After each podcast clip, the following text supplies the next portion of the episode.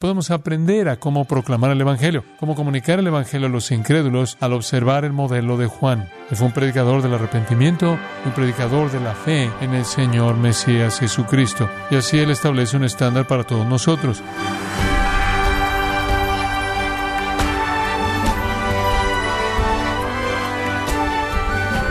Nos gozamos y le damos las gracias por acompañarnos en Gracia a vosotros con el pastor John MacArthur.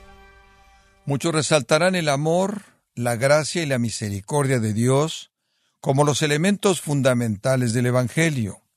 Pero ¿qué tan importante es el arrepentimiento como parte del Evangelio? Bueno, el día de hoy el pastor John MacArthur, en la voz del pastor Luis Contreras, nos enseñará el significado y la importancia de un arrepentimiento genuino en la serie La prueba del arrepentimiento verdadero, en gracia a vosotros. Abramos nuestras Biblias en el tercer capítulo de Lucas. Los primeros seis versículos del tercer capítulo nos describen el escenario del ministerio de Juan. Recuerde que Juan, por supuesto, es el precursor del Mesías. Él va a anunciar que el Mesías ha venido. Él va a preparar al pueblo para la llegada del Mesías. Y tenemos todo el trasfondo, todo el escenario en los versículos 1 al 6. Llegamos al versículo 7 y de hecho escuchamos a Juan predicar. Este es ahora Juan, está entrando en su ministerio. Han pasado 30 años desde su nacimiento. El Mesías aparecerá en la escena unos seis meses después de que Juan comience su ministerio. Este es el tiempo para que comience la verdadera obra de redención que involucra, por supuesto, al Señor Jesucristo, quien se convierte en el tema de los evangelios. Así comenzamos con Juan lanzando el ministerio tan esperado en la historia de Israel y aún más esperado en estos 30 años que han pasado desde que el que nació para ser el precursor del Mesías ya puede comenzar su ministerio. Y así Juan habla en el versículo 7, y decía a las multitudes que salían para ser bautizadas por él, oh generación de víboras, ¿quién os enseñó a huir de la ira venidera? Haced pues frutos dignos de arrepentimiento, y no comencéis a decir dentro de vosotros mismos, tenemos a Abraham por padre, porque os digo que Dios puede levantar hijos a Abraham aún de estas piedras. Y ya también el hacha está puesta a la raíz de los árboles, por tanto todo árbol que no da buen fruto se corta y se echa en el fuego. Y la gente le preguntaba diciendo entonces, ¿qué haremos? Y respondiendo les dijo, el que tiene dos túnicas, de al que no tiene, y el que tiene que comer, haga lo mismo. Vinieron también unos publicanos para ser bautizados y le dijeron, Maestro, ¿qué haremos? Él les dijo, no exijáis más de lo que os está ordenado. También le preguntaron los soldados diciendo, ¿y nosotros qué haremos? Y él les dijo, no hagáis extorsión a nadie, ni calumniéis, y contentaos con vuestro salario. Como el pueblo estaba en expectativa, preguntándose todos en sus corazones si acaso Juan sería el Cristo, respondió Juan diciendo a todos, yo a la verdad os bautizo en agua, pero viene uno más poderoso que yo, de quien no soy digno de desatar la correa de su calzado. Él os bautizará en Espíritu Santo y fuego. Su aventador está en su mano y limpiará su era y recogerá el trigo en su granero y quemará la paja en fuego que nunca se apagará. Con estas y otras muchas exhortaciones anunciaba las buenas nuevas al pueblo. Ahora aquí hay una muestra de la predicación de Juan. Esto sería típico de la predicación de Juan día tras día tras día. El encuentro con la multitud, el encuentro con los recaudadores de impuestos, el encuentro con los soldados, no pretende ser un encuentro de una sola vez, sino que es una rutina. Es lo que Juan enfrentaba con regularidad, lo sabemos por los verbos. La forma de los verbos nos indica que se trataba de un patrón continuo. Así que aquí tenemos una muestra del tipo de predicación de Juan y como indica el versículo 18, así fue como predicó el Evangelio. Él predicó el Evangelio y que es el Evangelio son las buenas noticias. ¿Cuáles son las buenas noticias? Dios perdonará sus pecados. Eso es lo que Juan estaba predicando. Juan fue un predicador de arrepentimiento que Juan dijo, como aprendimos en Mateo, arrepentíos porque el reino de los cielos ha acercado. Usted también entonces debe saber que el arrepentimiento se encuentra en el corazón de su mensaje, está en el corazón de cualquier mensaje del Evangelio. Usted no puede predicar verdaderamente el Evangelio del perdón, Usted no puede predicar el Evangelio de la gracia menos de que llame a los pecadores a arrepentirse. Entonces, el arrepentimiento define la sustancia de su mensaje. Y ahora la pregunta que quiero presentar conforme vemos este mensaje es, ¿cuál es la naturaleza del arrepentimiento verdadero? Porque se nos ha dado aquí en términos maravillosamente claros.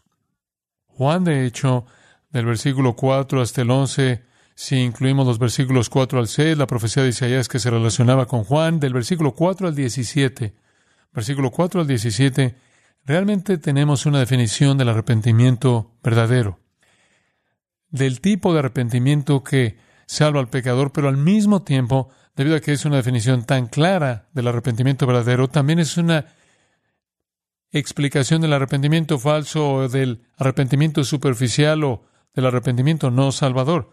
Y esto es de gran interés para cualquier predicador y cualquier cristiano porque la gente siempre ha sido y todavía tiende al arrepentimiento superficial, tiende a un arrepentimiento falso.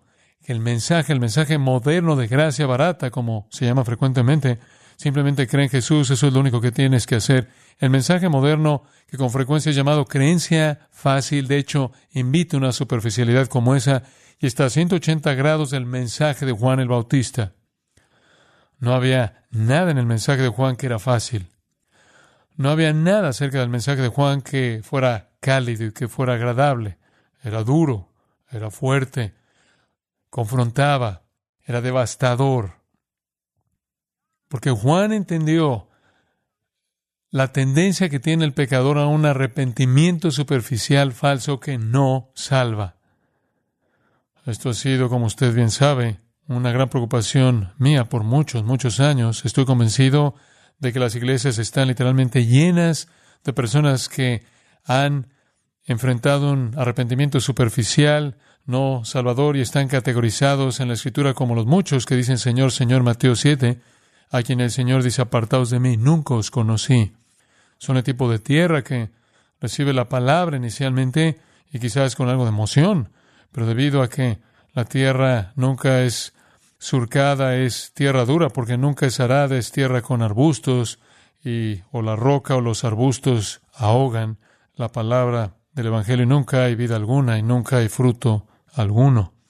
El arrepentimiento superficial era común, era común en Israel, siempre ha sido común, era común en la era del Nuevo Testamento, es común en la actualidad, y es acentuado por aquellos que predican un mensaje barato, por aquellos que despojan al Evangelio de su confrontación, que despojan al Evangelio de la ley y la ira y de juicio y de pecado. Juan sabía eso, y Juan sabía que la familiaridad entre el pueblo judío podía hacerlos pensar que en sí mismos eran religiosos simplemente con un arrepentimiento superficial, y entonces él se esfuerza por mostrar la esencia de un arrepentimiento real en su predicación. Ahora la gente salió a ver a Juan. De hecho, las escrituras nos dicen que todo Jerusalén y toda Judea salieron. Y hay una razón para eso. Estoy seguro de que la gente sabía de Juan. Estoy seguro de que la historia había circulado a lo largo del periodo de 30 años de que un sacerdote mayor llamado Zacarías y Elizabeth pudieron concebir un hijo milagrosamente y que Gabriel el ángel le dijo a Zacarías que sucedería y que ese hijo sería el precursor del Mesías y que ese hijo estaba vivo y iba a estar en el desierto y era un profeta de Dios. Estoy seguro de que eso circuló fuera de la familia de Zacarías y Elizabeth y circuló alrededor de los parientes que estaban relacionados, María y José y su familia, porque todos conocían la historia. La historia debe haberse esparcido. El hecho de que Gabriel se apareció, el hecho de que un milagroso, un nacimiento milagroso había ocurrido, el hecho de que el precursor del Mesías había nacido, debió haberse conocido hasta cierto punto de tal manera que la gente sabía de eso. Y una vez que Juan comenzó a predicar y anunció la venida del Mesías, la gente salió, tenían curiosidad, estaban listos para el Mesías, querían al Mesías, estaban motivados por su curiosidad, estaban motivados por el hecho de que esto podría ser verdad, este era el final. Honestamente, ¿de qué otra manera usted podría explicar que Gabriel se apareció? ¿De qué otra manera podía usted explicar que una pareja sacerdotal mayor tuviera un hijo milagroso. Quizás aquí estaba. Entonces el pueblo deseaba venir y descubrir si de hecho él era el precursor del Mesías y si de hecho el Mesías había venido. Estaban listos. Querían participar en las bendiciones que habían esperado por mucho tiempo prometidas a Abraham y a David. Realmente estaban cansados de la opresión, de los romanos, estaban cansados de que nunca tuvieran autoridad independiente y soberanía y gobierno, estaban cansados de la manera en la que las cosas estaban pasando, estaban emocionados por la esperanza mesiánica. Y yo creo que si usted realmente ve el corazón de la gente, ellos creían que pertenecían a Dios, creían que estaban en el reino. Después de todo eran los hijos de Abraham, después de todo eran el pueblo a quien se le habían dado los pactos y la adopción, como Pablo dice en Romanos 9, y habían recibido la palabra de Dios y los profetas y todo lo demás. Eran el pueblo escogido especial. Entonces, estoy convencido de que cuando vinieron a Juan, realmente le estaban preguntando a Juan, ¿cómo me quedo en el reino? No cómo entro. Creo que creían que estaban adentro, solo querían asegurarse de que pudieran mantenerse en el reino. Querían asegurarse de que pudieran obtener lo mejor de lo que el reino iba a traer al estar en buenos términos con el Mesías. Juan les anunció que no necesitaban descubrir cómo quedarse en el reino, necesitaban descubrir cómo entrar en el reino porque estaban afuera y no eran mejor que los gentiles y por lo tanto necesitaban reconocer eso y recibir un bautismo que realmente era un bautismo para gentiles prosélitos que se estaban volviendo parte del judaísmo. Él les estaba diciendo, no están adentro, están afuera y necesitan entrar mediante el arrepentimiento y fe en el Mesías y demostrar que reconocen que están afuera al atravesar por lo que equivale a un bautismo prosélito, lo cual lo colocaría usted en el mismo lugar que un gentil. La gente estaba tan cautivada por esto que lo hicieron. Vinieron, oyeron a Juan y se bautizaron, lo cual fue un gran reconocimiento por parte de ellos. Hasta cierto punto estaban diciendo, estamos afuera, muy bien, estamos afuera, tenemos que entrar. Y entonces vamos a hacer esto, aun si es un reconocimiento que nos humilla, al tener que admitir que no estamos en el reino, estamos afuera, no somos mejores que un prosélito gentil que quería asociarse con el judaísmo. Juan comienza a predicar a todo Jerusalén, toda Judea sale, están listos para prepararse para el Mesías y si es necesario van a ser bautizados con este bautismo, aunque es una afirmación humillante. Comienzan a ser bautizados por Juan y hacen algún tipo de confesión de pecado, algún tipo de confesión de arrepentimiento. Pero Conforme pasa el tiempo, se vuelve aparente que incluso con la predicación fuerte de Juan, incluso con el mensaje claro de Juan, el arrepentimiento era en la mayoría de los casos superficial y falso. Realmente no tenemos dificultades en probar eso porque conforme la historia de Jesús se desarrolla, se vuelve aparente que la mayoría de la gente no lo reconoce como Mesías. De hecho, Finalmente llegan al punto en el que, aunque lo han celebrado como Mesías el domingo de Ramos, claman por su sangre el viernes en la crucifixión. Y cuando usted llega al libro de los Hechos y los creyentes en Jerusalén están congregados en el aposento alto, solo hay 120 de ellos. Y eso es después del ministerio completo de Juan y Jesús cuando se han terminado. Entonces había mucha superficialidad llevándose a cabo y Juan estaba predicando un mensaje fuerte y todavía había fe superficial. Cuánta más superficialidad hay cuando un mensaje muy débil es predicado. Juan entiende la realidad de la fe superficial. Juan entiende la realidad del arrepentimiento superficial, el arrepentimiento falso. Y esta muestra de su predicación demuestra esa preocupación y demuestra el mensaje que necesita ser predicado. Y por todo este país, en iglesias por toda esta tierra. Un mensaje superficial está siendo predicado, un evangelio superficial, un llamado superficial al arrepentimiento, que le está dando a la gente la ilusión trágica y condenadora de que son salvos cuando no lo son. Entonces, ¿cómo podemos reconocer el arrepentimiento real? ¿Cómo podemos reconocerlo de la mejor manera posible? ¿Cómo podemos ver el arrepentimiento real y separarlo del arrepentimiento superficial, falso. Y de nuevo, esta es una porción muy notable de la Escritura, no porque es un tratado teológico del arrepentimiento, sino porque es un ejemplo de la predicación verdadera para el arrepentimiento mostrado por este hombre de Dios. Y Juan nos da seis elementos de un arrepentimiento verdadero, genuino, salvador. Esta sección, por cierto, simplemente está cargada de teología. simplemente está cargada de eso. Juan pasa de la marteología, lo cual es el estudio del pecado, y llega hasta la escatología, a la soterología, a la cristología y a la neumatología, el estudio del Espíritu Santo. Temas teológicos enormes existieron en su predicación. Él era de todas las cosas un predicador teológico. Él habla acerca del pecado. Él habla acerca del fin del siglo y de la ira venidera. Él habla de la salvación. Él habla dentro del marco de la salvación, de la conversión, la transformación, la regeneración. Él habla de Cristo. Él habla del Espíritu Santo. Es un tratado que abarca mucho de teología. Él verdaderamente era un predicador teológico. Veamos los seis elementos entonces del arrepentimiento verdadero. Número uno. Y vamos a hablar de los que se arrepienten verdaderamente. Los que se arrepienten verdaderamente reflexionan en el pecado personal. Los que verdaderamente se arrepienten reflexionan en el pecado personal.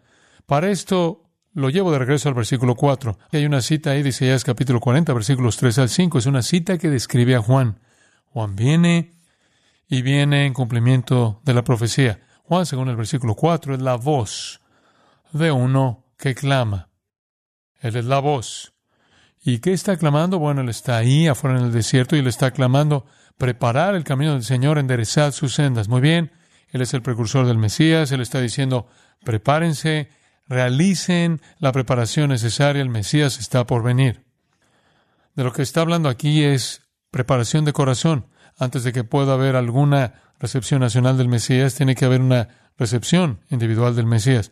Entonces él dice en el versículo 5, tomando el lenguaje de Isaías 40, todo valle se rellenará y se bajará todo monte y collado. Los caminos torcidos serán enderezados y los caminos ásperos allanados, y verá toda carne la salvación de Dios. Si usted quiere experimentar la salvación de Dios individualmente y después colectivamente, conforme los individuos creen, entonces deben preparar el camino espiritualmente. El camino es mediante el desierto del corazón. Acerca de eso veamos el versículo 5 y veamos cómo la imagen encaja con eso.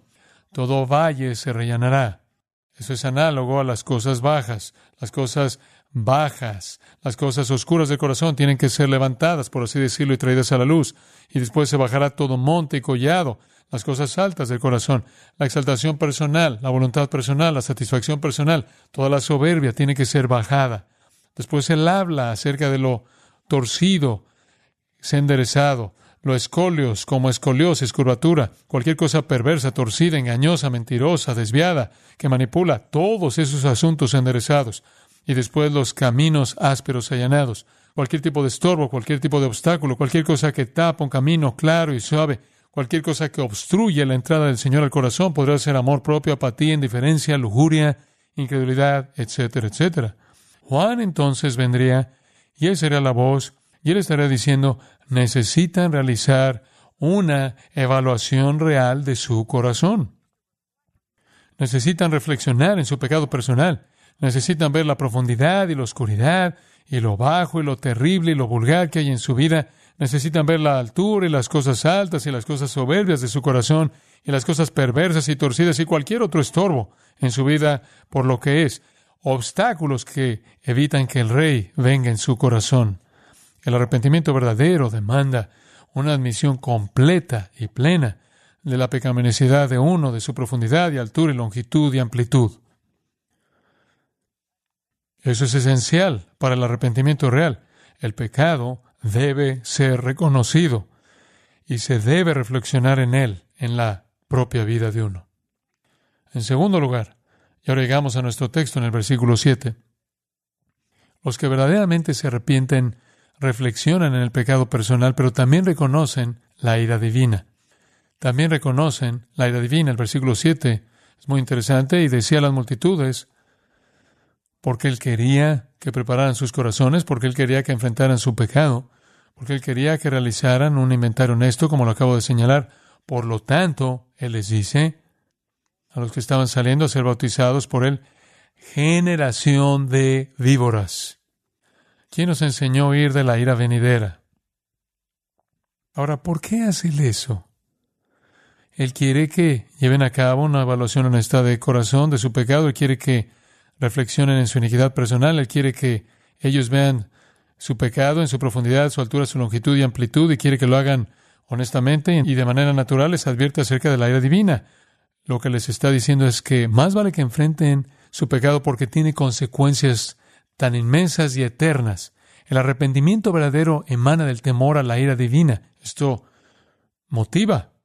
La gente que está viniendo a Juan y estaba buscando el bautismo que él ofrecía, tenía que confesar el hecho de que no estaban adentro del reino, sino afuera, que no eran mejor que un gentil y necesitaban entrar mediante arrepentimiento. Estaban dispuestos a arrepentirse porque querían huir de la ira venidera. Usted puede asegurarse de que Juan era un predicador de ira, un predicador de juicio.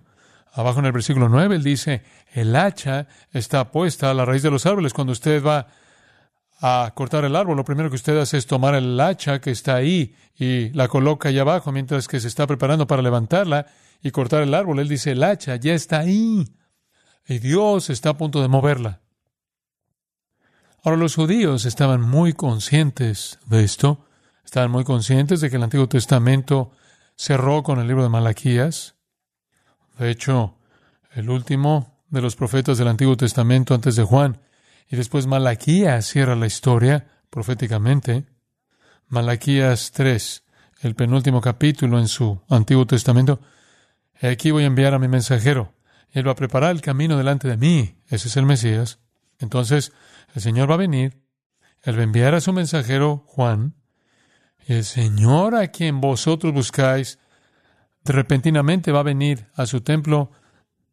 Y el mensajero va a venir a quien Ustedes se deleitan en ver, el Mesías viene, y antes de que Él venga, viene su mensajero, después versículo 2, ¿y quién podrá soportar el tiempo de su venida? ¿O quién podrá estar en pie cuando Él se manifieste? Porque Él es como fuego purificador. Y Él es como jabón de lavadores, o persona que lava, como el jabón de lavandería de una persona. Él es como alguien que afina, versículo 3, y limpia la plata. Esto es juicio. Versículo 5. Y vendré a vosotros para juicio. Después, en el versículo 1 del capítulo 4, el último capítulo en el Antiguo Testamento, viene el día ardiente como un horno y todo soberbio, todos que hacen maldad, serán estopa aquel día que vendrá los abrazará, dicho Jehová de los ejércitos, y no les dejará ni raíz ni rama. Ahí será colocada el hacha en la raíz, como es afirmado por Juan el Bautista abajo el penúltimo versículo del Antiguo Testamento habla de la venida del día de Jehová grande y terrible. El pueblo judío sabía esto. Sabían que cuando el Mesías viniera, no solo vendría para el cumplimiento de la promesa abrámica y la promesa davídica, sino que también sería para juicio.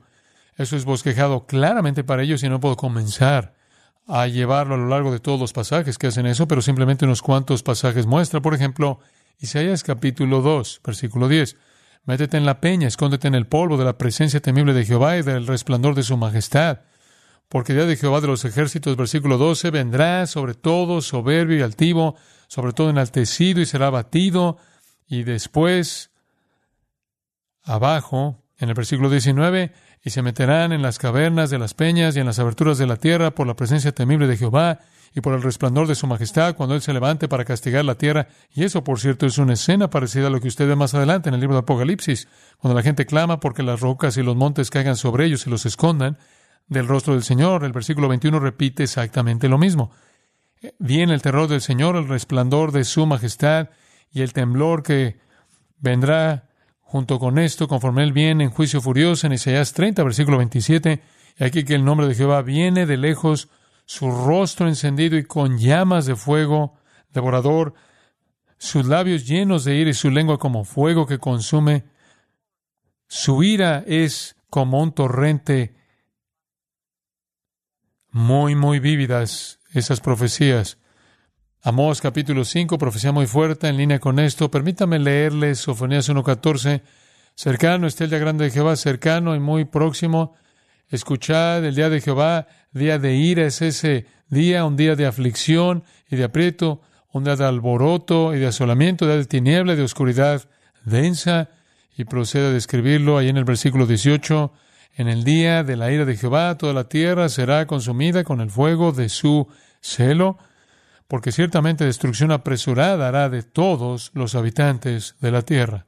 Ahora, esos son tan solo unos cuantos de muchos, muchos pasajes en el Antiguo Testamento, particularmente en los profetas, que hablan de juicio cuando el Mesías viene, cuando Dios viene.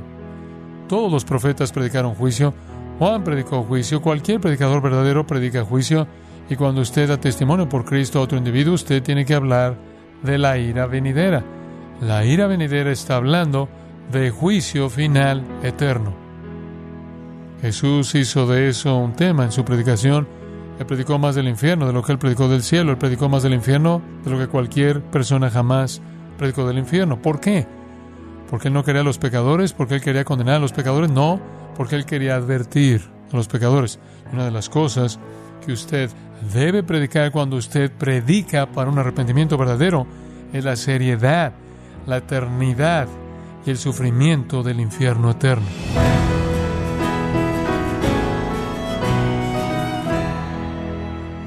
De esta forma el pastor John MacArthur nos enseñó que la única respuesta genuina al Evangelio es el arrepentimiento.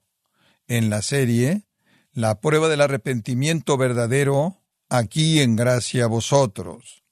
Estimado oyente, quiero recomendarle el libro La verdad sobre la gracia, en donde John MacArthur provee una definición bíblica de esta doctrina con el propósito de ayudar al creyente a deleitarse en su relación con Dios, adquiéralo en gracia.org o en su librería cristiana más cercana.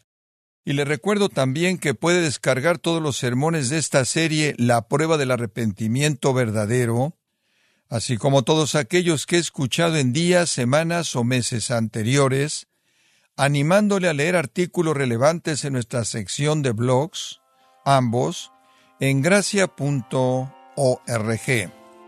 Si tiene alguna pregunta o desea conocer más de nuestro ministerio, como son todos los libros del pastor John MacArthur en español, o los sermones en CD, que también usted puede adquirir, escríbanos y por favor mencione la estación de radio por medio de la cual usted nos escucha en gracia a vosotros.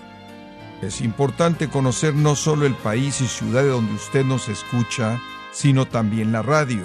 Para quienes contactan nuestro ministerio por primera vez, pueden solicitar una copia del mensaje de promoción sin costo alguno, un mensaje por oyente únicamente. Si usted vive en los Estados Unidos o Puerto Rico, escríbanos a Gracia Vosotros, P.O. Box 4000, Panorama City, California 91412 o puede escribirnos a través del siguiente correo electrónico radio arroba Le damos las gracias por su tiempo y sintonía. En nombre del pastor John MacArthur y del personal y le comento que estamos orando para que Dios continúe extendiendo su gracia en usted mientras nos acompañe en la próxima edición para continuar desatando la verdad de Dios un versículo a la vez, aquí en Gracia a Vosotros.